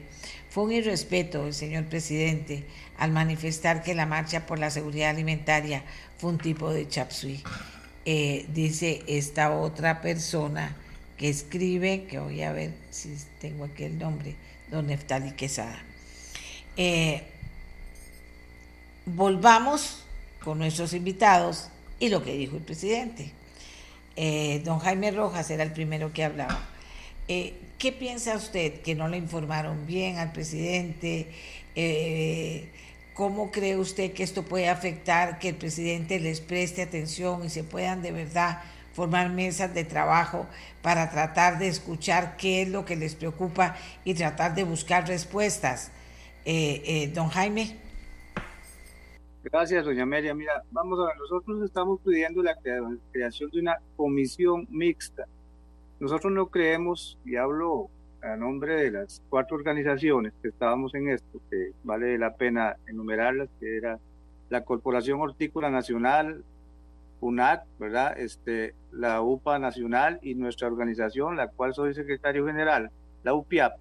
Este, creemos que es una comisión mixta digamos, primeramente con diputados, con los compañeros de la Comisión de Asuntos Agropecuarios, que creo que es lo que les corresponde a nivel del poder legislativo ver los temas del agro. Con el gobierno, claro, si quiere dialogar con nosotros en buena hora, no lo querido hacer en todos estos meses que tiene de, de, estar en el poder, ¿verdad? Este, y totalmente anuencia, pero hay temas muy específicos que nos corresponden a trabajar con la Asamblea Legislativa, que es lo que estamos pidiendo. Lo que dijo el presidente ayer, hay un comentario muy interesante porque nos trató de un, eh, siempre en el tono que él usa para, para llamar la atención, un, un shock sweet, era lo que vi ayer. Pero hay un comentario por aquí que dice importante, cuando hay un shock sweet hay muchos ingredientes que están juntos hirviendo en ese sartén. Este, ¿Qué será lo que está pasando? Porque hay un malestar en la sociedad debería preguntarse el señor presidente qué está pasando. Mal aconsejado, como vos decís, este, yo creo que él tiene la suficiente, el suficiente conocimiento de los temas. A veces uno más bien cree que lo que más allá de un mal consejo es un, es un mal ya planificado, o sea, más bien es, un, es algo premeditado de las acciones que se hacen, porque aquí el sector agro vamos a partir de que ha venido abandonado, pero aún abandonado por gobiernos anteriores que nos deben mucho los partidos políticos que han estado en el poder, este, por lo menos podíamos trabajar, pero este gobierno con las acciones que ha tomado, realmente lo que más bien se nos ha convertido en un enemigo para el sector, ¿verdad? en la parte de la producción. Primero es apertura de fronteras sin haber hecho acciones para nivelar por lo menos las condiciones productivas que tenemos en el país con, los demás países de, de, la posible adhesión a Alianza del Pacífico. Entonces, yo, uso palabras de que el mismo presidente usa, comerse la bronca. O sea, comerse, comerse la bronca no es venir y más bien terminar con el sector agro, no, comerse la bronca es venir y dar las condiciones que el sector ocupa para poder ser competitivo en el sentido de condiciones iguales, no incapacidades. El sector agro no puede menospreciarnos a los agricultores. Aquí somos capaces de producir y producir un porcentaje altísimo de la, de la, del consumo nacional. Pero lo que pedimos no son regalías, son condiciones, créditos, tecnologías, no debilitar el MAC, no poner el MAC en, en, manos a un ministro incapaz como el que tenemos para que sea prácticamente dictador, ¿qué se hace? Una política del sector agropecuario dice que sí tienen. Bueno, ¿qué dice? Esa política lo que dice es qué quieren hacer, no dice cómo, ni cuándo, ni con qué. O sea, se le va a ir los cuatro años en puros qué. Y el sector no está para seguir esperando que necesitamos soluciones realmente. Y entonces, em, lo hemos dicho así, ayer por ahí había una pancarta que pedía que saliera fuera el ministro de Agricultura. Nosotros este, con el gobierno. Claro que queremos dialogar, que nos escuchen, que nos den la oportunidad de opinar y decirle, señor presidente, por aquí es que queremos ir. Y si estamos equivocados, convénzanos, pero si no hay ese diálogo, ¿cómo lo vamos a hacer? Entonces, este, realmente, claro que, que, que, que queremos dialogar, pero primero hay que construir. Tenemos que poner los puntos sobre la mesa. Por ejemplo, para una de las condiciones que estamos diciendo que para sentarnos con el gobierno es que tiene que quitar este, la parte de los aranceles del arroz. O sea, tiene que, hay que volver a poner los aranceles, hay que volver a nivelar la cancha, que en este momento está totalmente desnivelada a favor de la importación del arroz. Y así, entonces empezamos a ver buenas voluntades, no imposiciones como lo que ha venido haciendo para con el sector nuestro. Entonces, diálogo, claro que sí. Este país lo hemos construido así y el sector agropecuario seguimos creyendo en eso. Pero es muy complicado cuando hay una prepotencia, cuando hay personas que son los que tienen que marcar en la ruta, que todos lo saben y no escuchan a las organizaciones. Muchas gracias, muchas gracias por su participación. Vamos a escuchar ahora a la Corporación Hortícola Nacional, a don Martín González. Gracias, doña Amelia. Sí, correcto. Lo, que necesitamos es eso, tomar acciones, pero que sean acciones de verdad a corto plazo, que no sigamos vagando en, en supuestos, que no sigamos viendo al sector como un tal vez. A nosotros, a los paperos y cebolleros, yo específicamente soy papero, cebollero y zanoriero, nos trató de subsectores. Aquí no, no hay una seriedad por parte del Poder Ejecutivo de, de tomar decisiones y de verdad reunirse. Incluso el ministro Carvajal sabe, y si él escucha esto sabe, que yo fui, yo, un agricultor que ni siquiera saqueó la escuela, el que le ayudó y el que le dio la inducción para que trabajara en el tema del impuesto en la administración pasada. Y hoy vengo y me lo encuentro de ministro de Agricultura. Entonces, ¿dónde está la seriedad de esta administración para ver de qué manera hacemos la unión de grupos que tenemos que hacer, ponerle atención a los agricultores y una vez por todas ponernos a trabajar, porque nosotros no queremos desaparecer, créame que, que qué vamos a ir a hacer. Entonces, eh, la posición de la corporación es esa, el diálogo, es trabajo, es unión, vamos a hacer lo que sea para unir el sector, pero sí que el poder ejecutivo y el poder legislativo tengan claro que para eso llevamos expertos, tenemos el consultor internacional de Sudamérica probablemente más prestigioso, recuerda que incluso trabaja para MAVE, tenemos eh, profesionales en comercio internacional a disposición, tenemos de los mejores abogados del país, entonces no entiendo porque este señor piensa que nosotros estamos vagando en ideas locas y no en propuestas claras y contundentes. Vamos a ver, eh, cuando eh, me dijeron que habían nombrado jefe de fracción de Liberación Nacional a don Oscar Izquierdo, pregunté por don Oscar Izquierdo, y me daban como una característica de don Oscar que es un hombre negociador, me dijeron. Dije, bueno, eh, pues en este, mundo, en este mundo y en este momento en que ponerse de acuerdo y que siempre hay dos o tres posiciones, pues ser buen negociador es importante. Don Oscar, la situación está planteada, ¿verdad? Los, las diferentes organizaciones están inconformes, necesitan revisar cosas, sienten que el ministro no les atiende las inquietudes que tienen, por eso vienen y hacen esta, eh, esta marcha eh, los diputados se reúnen y hablan también, intercambian, sí, claro, pero finalmente sale el presidente, dice lo que dijo, y entonces usted cómo ve posible eh, que la cuestión camine solo, digamos, con la Asamblea Legislativa. ¿Hace falta o no hace falta integrar a la comisión que se haga? ¿Hace falta o no integrar al ministro y a la gente que tiene que ver con, con con esa parte del gobierno. ¿Cómo lo ve? Sí, doña Amelia.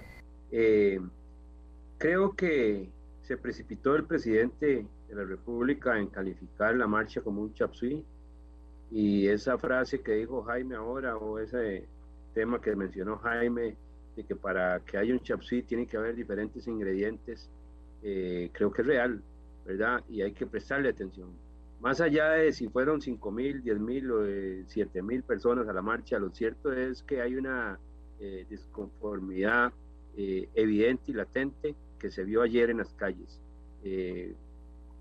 la cantidad de gente, de si fue mucha o poca, eso es muy subjetivo. Para algunos es mucha, para otros no es tanta. Pero creo que al final de cuentas lo cierto es que hay una realidad. Y ante esa realidad, en mi caso como diputado también, que soy de Cartago, que represento en buena parte ese sector agrícola, que conozco de cerca y sé las necesidades y las dificultades que tiene, eh, y que tenemos que ir más allá de un tema de la alianza, que eso es uno de, de los aspectos, pero tenemos que ver el tema de los insumos, doña Amelia, eh, han subido más de un 100% el tema de las semillas, 13 años para poder eh, eh, traer una semilla al país, eh, para mejorar la calidad. Es que ese es el tema central, para mejorar la calidad de la producción que, que, trabajan nuestros agricultores, este, eso no es posible y esto hay que, hay que cambiar.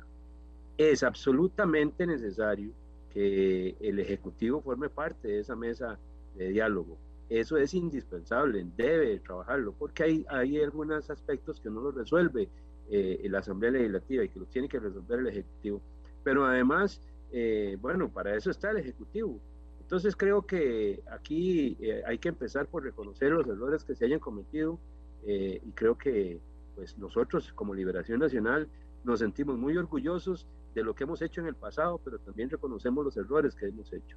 Así que de ahí partimos hacia adelante. Creo que el presidente debe reconocer que cometió un error eh, al hablar de este chapsui, porque eh, si sumamos ingredientes, pues eso sí es mucho más peligroso aún para el sistema político nuestro. Y yo creo que entonces en ese sentido lo que eh, corresponde de manera inmediata, de manera inmediata es una sentarnos a dialogar, como lo hacemos y lo hemos hecho siempre en Costa Rica, en un sistema democrático, sentarnos a dialogar y a, buscar la solución lo más rápido posible. Y yo creo que eh, Martín y Jaime han señalado aquí eh, algunos aspectos vitales como, como, como esenciales para dar muestras de que hay una decisión de escuchar y de resolver. Eh, por ejemplo, el tema de la ruta del arroz, realmente estamos llevando a extremos a los arroceros costarricenses a, a, situaciones muy difíciles y, mientras tanto, el, el, ciudadano costarricense no está viendo resuelto su problema con el arroz más barato, porque eso no es cierto. Y, entonces se han bajado aranceles, pero no sé dónde queda el dinero. En fin, hay muchos temas, doña Amelia. Creo que corresponde al, al Ejecutivo sentarse a dialogar y nosotros, eh, desde la Asamblea Legislativa, estamos dispuestos de manera inmediata a atender los puentes necesarios para poder eh, establecer este diálogo. Y aprovecho para decirle que efectivamente mi, forma de, proceder es siempre buscar el diálogo eh, y siempre dispuesto a estar tendiendo puentes.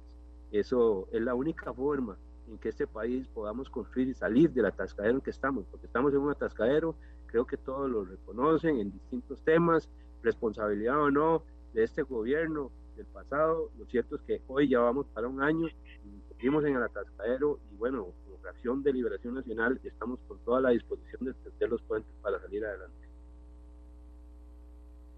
Pero eh, tenemos, eh, don Jaime y don Martín, voy con don Jaime, tenemos una situación real que, que, que las cosas no avanzan si las partes no se sientan a hablar y a negociar. Don Jaime, yo no conozco al ministro de Agricultura. Ustedes han conversado de cerca con él. ¿Sienten que podrían convencerlo de que se sentara a revisar con ustedes eh, lo que ustedes, de lo que ustedes quieren hablar y están precisados por hablar? ¿Sienten que la afirmación del presidente haría más bien que se volviera difícil lograr que el ministro se siente con ustedes y su gente? Bueno, sí, hemos tenido la oportunidad. Una vez nos hemos sentado con él a hablar el tema de, de las moléculas y, y, otros temas, ¿verdad? tan importantes en sector, pero cuando no te dan la oportunidad de, de, comentar, de apoyar, de aportar, te cuento que la reunión que tuvimos en el tema de las moléculas y, el decreto y todo lo que está ocurriendo, que en el país tenemos años de retraso en tener este, productos que podrían bajar los costos, ¿verdad? Y, más, este, andábamos con la Alianza Nacional Agropecuaria y se le pidió la oportunidad de hacer una comisión para, para ver lo que estaba planteando. Y él dice, no, yo ya tengo eso claro. Ustedes, así, de atajante, opinan cuando pongamos el, el, el texto o el decreto a, a, consideración de las organizaciones. O sea, en el momento de construir, no hay, hay cero oportunidad de, de decir, señor ministro, nos parece esto, o pongámosle esto, o quitémosle esto. No, él tiene claridad total cuando los saco a consulta pública opinan, no hay oportunidad de construir antes de. Y, y eso, y eso al sector nos molesta mucho, porque realmente aquí hemos construido siempre las cosas juntos. Entonces, por supuesto de nosotros, de parte de nosotros, la organización es total apertura. Pero ¿quién, quién es el que tiene que dar el paso para, para acercarse a, a la gente que realmente, entre comillas, representa? Porque él es el ministro del sector agro al cual dependemos nosotros. Claro, si, mañana hay una, una, invitación, una convocatoria parte del gobierno, pues, iremos y pondremos cosas claras en la mesa y también condiciones. Porque aquí no se trata de se, seguir conversando, aquí se trata de actuar, de tomar decisiones. Realmente, como lo decía el compañero de la corporación, aquí necesitamos acciones hoy, no cosas a largo plazo. Aquí hay muchas cosas que corregir y a veces son de buenas intenciones o de buenas voluntades, porque hay mucha cosa que se puede este, hasta mejorar rápidamente. Pero sí, necesitamos esa, esa voluntad que lamentablemente, o en buen momento, podríamos decirlo, cuando se dieron cuenta que íbamos a marchar, ahí sí, tenemos un ministro que anda buscando a ver cómo conversa con las organizaciones. Aquí, yo soy de Pérez Celedón, nuestra organización está en Pérez Celedón. Aquí desfiló varias veces después de que se dieron cuenta de que íbamos a la, a la marcha, aquí vino a reunirse con varias organizaciones y a ver cómo quebraba el movimiento con ofrecimientos. Ah, ahí sí aparecen, pero los meses anteriores era invisible en el sector agro. Por lo menos acá en la región nunca no lo habíamos visto, siendo él hasta esta región por acá. O sea, necesitamos cambios hasta de actitudes de parte de la gente que está en el poder. Bajarse realmente quiénes son los que producen ayer lo decía el presidente en un tono burlesco de las universidades, que cuando han sembrado hasta ni, un, ni una hebra de nada. Bueno, habría que ver también qué tenemos en el sector agro, fiando nuestra, nuestro departamento agrícola, ¿Qué, quién es. Pero en fin, digamos, aquí yo siempre soy positivo, igual que, el, que Oscar Izquierdo, creemos en el diálogo, es la forma de construir pero para dialogar tiene que haber dos partes. No es solo uno querer y el otro con prepotencia ignorar. Entonces, el mensaje es claro, construyamos. El sector nos ocupa, aquí somos pasajeros. Igual que el ministro es pasajero, nosotros también, el sector, tiene que seguir existiendo por muchos, muchos años. Pero es la hora de construir, de hacer cambios, de retomar cosas que hemos dejado de hacer en el sector. Y nosotros confiamos mucho desde la parte de la Asamblea Legislativa que realmente lo, los ofrecimientos o los compromisos que ayer nos externaron los llevemos a, ponerlos en práctica y a muy corto plazo, mi estimado Oscar Izquierdo. Gracias, don Jaime, don Martín. Eh, bueno, en el mismo sentido, usted ha estado cerca del ministro, siente, siente ¿qué, qué, qué piensa del ministro? ¿Qué piensa que puede pasar una vez lo que dijo el presidente con la acción o actitud del ministro hacia ustedes? Doña Amelia, en esto sí voy a ser muy, muy directo y muy puntual. Y como le dije, de la administración pasada, de la de don Carlos Alvarado, yo conocí a Carvajal, yo como presidente de la Corporación Hortícola, por eso le dije que yo incluso le di una inducción de lo que era el tema de agricultura. Cuando él llega al Ministerio de Agricultura, lo menos que hace es volver a ver a la gente con la que conversaba, nula totalmente lo que ya existía por decreto, una comisión de papa y cebolla, una comisión de fresa, y me imagino que con la de frijol corrió el mismo destino. Por decreto, de hecho nosotros tenemos en este momento demandado al, al, al Poder Ejecutivo porque, porque al final ellos están obligados a hacerlo, es que no es si quieren, es que están obligados. Con esto yo les respondo cuál ha sido la reacción a querer acercarse a las organizaciones. Ahora, viene la otra parte, qué extraño, decidimos hacer la marcha y visita a la gente de Llano Grande, de donde yo estoy a dos kilómetros, y ahí resulta que sí llega a decirles, y oiga lo que les voy a decir, a decirles que revisemos el tema a ver si meten en la canasta básica la fresa. O sea, por favor, ¿creen que la gente es ignorante o no se sabe que la canasta básica por sí sola, por eso se llama, porque son productos básicos? Imagínense lo que es llegar a decirle eso a los floricultores y a los freseros, donde ellos vieron una mesa a muy largo plazo de trabajo que no terminado en nada y que lo único que quería terminar era con que ellos no asistieran a la marcha y no estuvieran en contra de la Alianza del Pacífico. Bajo esos términos usted no puede negociar con ningún gobierno.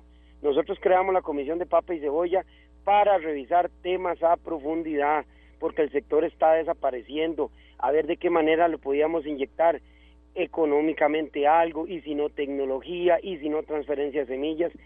Yo personalmente estuve en la junta directiva del INTA y ahí propusimos algunas cosas. ¿Se han acercado a los agricultores para ver cómo hacemos para mejorar el INTA? No, no hay una propuesta clara. Y lo más agravante es que don Carvajal es igual que don Chávez, una persona un poquito arrogante que no quiere sentarse con los sectores, como decía el compañero anteriormente, a revisar. Ahora, no es si quieren, es que deben, porque para eso los pusimos en el poder. No se trata de que ahora como están en el poder, como dijo el compañero anteriormente, un qué. Curiosamente viera que yo aquí estoy en el campo con los empleados, curiosamente con un fresero de los más potenciales que hay de la zona de Pobacito, y me dice lo mismo, no, los han atendido. Entonces, imagínense cuál es mi versión hacia el ministro, y el ministro lo sabe y sabe cuál es mi forma de pensar. Cuando quiera los puedo atender en una reunión, claro que sí, podemos ir a trabajar todos, pero que nos escuchen, y más que nos escuchen, que nosotros les damos números, les damos eh, toda, toda la estructura que tiene la actividad, nada más para que ellos nos ayuden a terminar el trabajo, pero no quieren. Esa es mi posición o la posición de la corporación con el ministro. Bien, muchas gracias a don Martín y a don Jaime. Le voy a pedir al diputado izquierdo que, que se quede porque voy a tocar otro tema con ellos. Tras hallar siete veces más trazas de un pesticida cancerígeno que el máximo permitido en la Unión Europea, Alemania emitió esta semana una alerta alimentaria sobre un lote de melones ticos que llegaron a Europa según el sistema de alerta rápida de piensos y alimentos de la Unión Europea, donde se clasificó el riesgo como serio, que es la más alta clasificación posible dentro del sistema de alertas alimentarias de la Unión Europea. Estamos hablando del cloratonil, que es un pesticida prohibido desde el 2020 en la Unión Europea. La muestra máxima detectable en laboratorio 0.010 miligramos por kilo ya es motivo de alerta y los melones ticos tenían 0,080 miligramos por kilo. Vamos a escuchar primeramente, le pido a los tres señores que le escuchemos, a doña Wendy Vargas Matarrita, presidenta de productores y exportadores de melón, y luego les voy a pedir la reacción a ellos. Eh, adelante con la grabación de doña Wendy. Mi nombre es Wendy Vargas Matarrita, soy eh, la presidenta de la Cámara de Productores Exportadores de Melón y de Sandía de Costa Rica. Eh, estamos realmente muy preocupados por las publicaciones que están saliendo recientemente sobre un tema de un presunto alerta de, fruta contaminada de nuestro país en la Unión Europea por un producto eh, químico. Eh, en realidad nosotros inmediatamente nos hemos puesto en contacto con las autoridades pertinentes aquí en Costa Rica para saber eh, de primera mano qué es lo que está pasando, de a qué se refiere la publicación que salió. sin embargo, la, entidad del Servicio Fitosanitario nos, nos aclara que ellos no tienen ningún tipo de comunicado oficial, nada que, que indique que que la alerta que se dio se trate realmente de fruta costarricense. Eh, nosotros estamos a la espera de que ese comunicado se dé y que se nos aclare, eh, ¿verdad? Si es, si es realidad esta, esta noticia. De todas formas, nuestro gremio es un gremio pequeñito. Muy consciente de, la importancia de tener eh, un manejo adecuado de, los agroquímicos y sabemos y estamos conscientes de que somos monitoreados en cuanto a eso en, el mercado. Eh, nos, hemos puesto en contacto ¿verdad? con nuestros clientes, ellos inclusive tampoco han manifestado tener conocimiento al respecto de la situación y nos hemos comunicado entre los productores para estar al tanto y para compartir cualquier situación entre nosotros de lo que esté sucediendo, por supuesto, pues para estar un poquito más alerta de, del, manejo del protocolo y de, de, los programas de fitosanitarios para el cultivo. Eh, nos preocupa muchísimo la situación, no solo porque afecta directamente al, al, gremio, al productor melonero, este, sino que está afectando la imagen del país a nivel internacional y a nivel local, ¿verdad? Entonces es importante poder aclarar la situación. Primero que no hay nada oficial, que no tenemos la certeza de que sea eh, fruta o que se haya dado inclusive eh, la situación en que sea con fruta nacional. Entonces con eso hay que tener muchísimo cuidado porque a veces pues la fruta del país es reconocida a nivel internacional por su calidad y puede ser que sea pues un asunto de mala intención el querer dañar la imagen del país. Y no solamente se dañan los, a los productores de melón, sino que se está hablando en general de la, de la producción que se exporta desde nuestro país hasta la Unión Europea y eso tiene implicaciones muy grandes y muy serias, por eso es muy delicado y quisiéramos tener la posibilidad de aclarar esto. Gracias. Bien, eh, ya la escuchamos aclarando. Yo no sé qué piensa don Martín y qué piensa don Jaime Rojas del tema. No es cualquier, eh, no es cualquier chisme el que se está informando, es una autoridad de la Unión Europea que tiene reglas y que tiene formas de decidir qué productos entran o no, o no entran y con qué calidades tienen que entrar. ¿Qué piensa, don Martín, usted? Ellos ya, ellos lo que dicen es que todavía no les, no, eh, ¿cómo le explico? Es que todavía no hay como nada claro del, del, tema y que están investigando y pidiendo información para saber cómo hacen. Pero yo le pregunto a ustedes que también conocen del tema, algunos de ustedes exportan o saben de quienes exportan y hay reglas en los países, la Unión Europea es muy dura en eso. ¿Qué piensan ustedes del tema? Martín.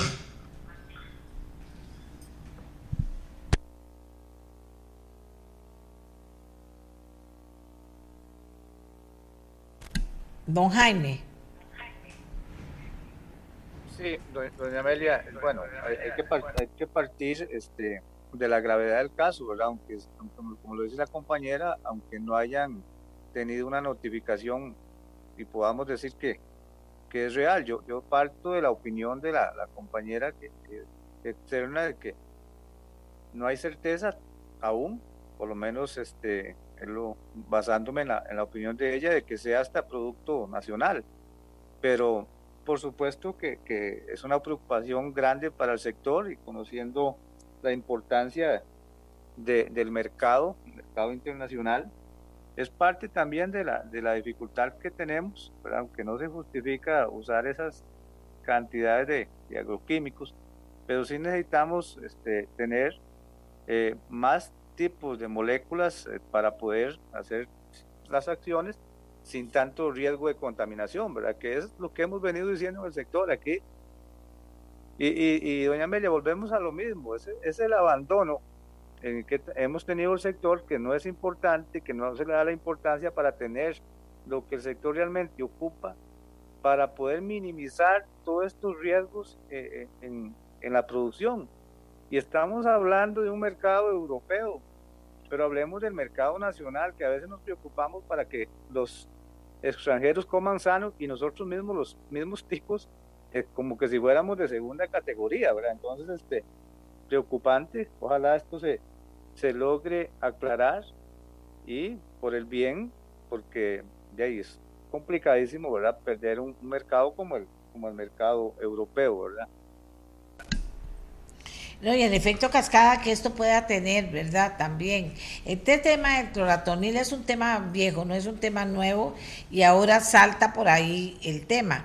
Ahora ella dice algo más serio, que puede hacer que, que los quieran estar afectando. Lo que pasa es que son países que son como muy rígidos y muy estrictos en ciertas cosas y uno no piensa que, que, que vayan a montar una noticia así o que vayan a hacer una, eh, que vayan a a, tomar decisiones sobre un lote de melones de allá si no tienen una certeza, un laboratorio, una prueba, etcétera. Eh, vamos a ver si tengo ya a don Martín. Vamos a ver si tengo ya a don Martín. Don Martín. No, parece que no lo voy a, no lo voy a tener porque estábamos hablando con él, estaba fuera de San José, estábamos hablando con él por teléfono celular porque no tenía señal eh, con, con, el, con el Zoom, entonces se complican las cosas. Pero, en fin, ya nos ha dado una versión don Martín. Eh, don Oscar Izquierdo está en la Comisión de Asuntos Agropecuarios. No sé qué opinión le merece a usted esto, don Oscar, que conoce el tema agropecuario en general. Sí, eh, doña Amelia, me parece que es un tema que hay que prestarle muchísima atención, es muy peligroso porque no solamente eh, puede, al detectarse, si es que existe, ¿verdad? Que hay que revisarlo con, detenimiento para que no nos vengan a perjudicar, pero si el clorotaronil existe en, en el melón, eh, bueno, esto nos puede llevar a situaciones muy complicadas, todos sabemos eh, lo riguroso que es la Comunidad Europea y, bueno, en términos generales los, los, demás países en cuanto a los contaminantes. a mí me parece que esto es parte, justamente, doña Amelia, de lo que tenemos que ver en, eh, en este contexto del tema agro. Eh, yo decía al principio, el tema de las semillas, eh, de las moléculas, el tema de los insumos agrícolas que se utilizan para poder proteger a, las, a, la, a los productos de plagas y demás, que nosotros no estamos acordes con lo que se requiere en el mundo. Somos un país que defendemos el tema de la, del medio ambiente, pero a veces no hacemos lo correcto. Así que eh, esto es un tema que me parece que es urgente revisarlo, hay que proteger a nuestros productores, eh, bien lo decía Jaime ahora, o sea, cuando hablamos de productores, hay productores eh, muy pequeños, medianos y grandes, y yo creo que es a todos a los que tenemos que, que buscar cómo protegerlos y sobre todo la imagen del país que se podría ver deteriorada. Así que ese es un tema que me parece que es urgente que se entre a analizar con mucho detenimiento y que busquemos los mecanismos, esto es muy importante, doña Amelia, que busquemos los mecanismos de control de los distintos, eh, de lo que se utiliza. Y cuando digo control, no solamente para ver si se está utilizando, no, es que aquí en el país hay laboratorios muy buenos para controlar el tema del agua potable. Eh, pero que hay mediciones que, que no necesariamente se, se, estén haciendo, ¿verdad?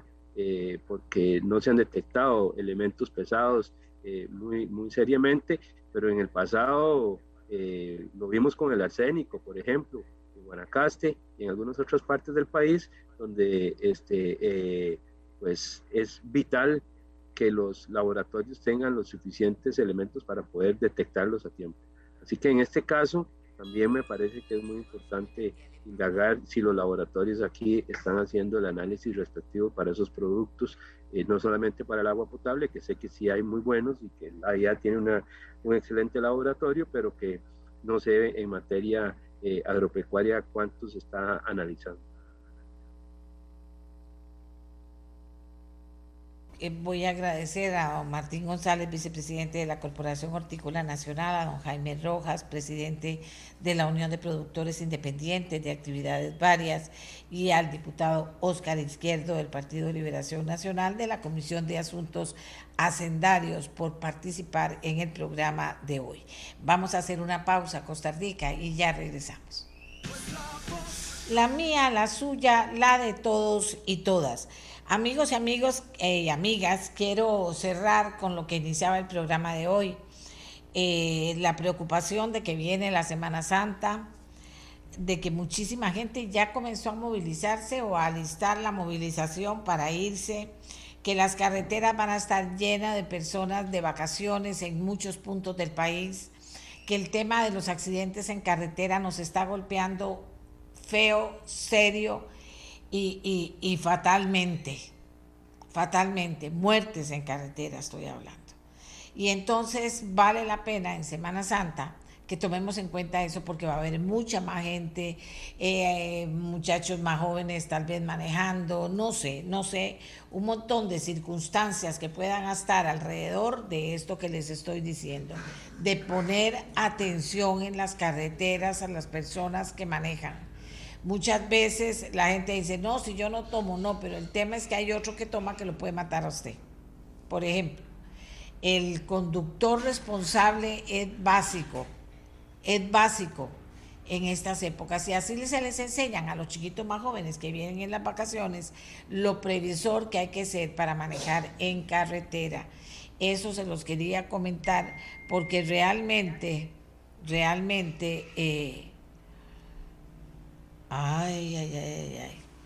Aquí eh, las personas se ponen cosas. Bueno, pero eh, la gente tiene que aprender y todos juntos tenemos que aprender con eh, de cuál es la, la manera correcta de manejar para evitar tragedias en Semana Santa y cualquier día de la semana. Y aquí me mandan, el pueblo quiere su chapsui con ingredientes sanos, nacionales y sostenibles una foto de las ventas de chapsui en las ferias de la, en del agricultor, sí.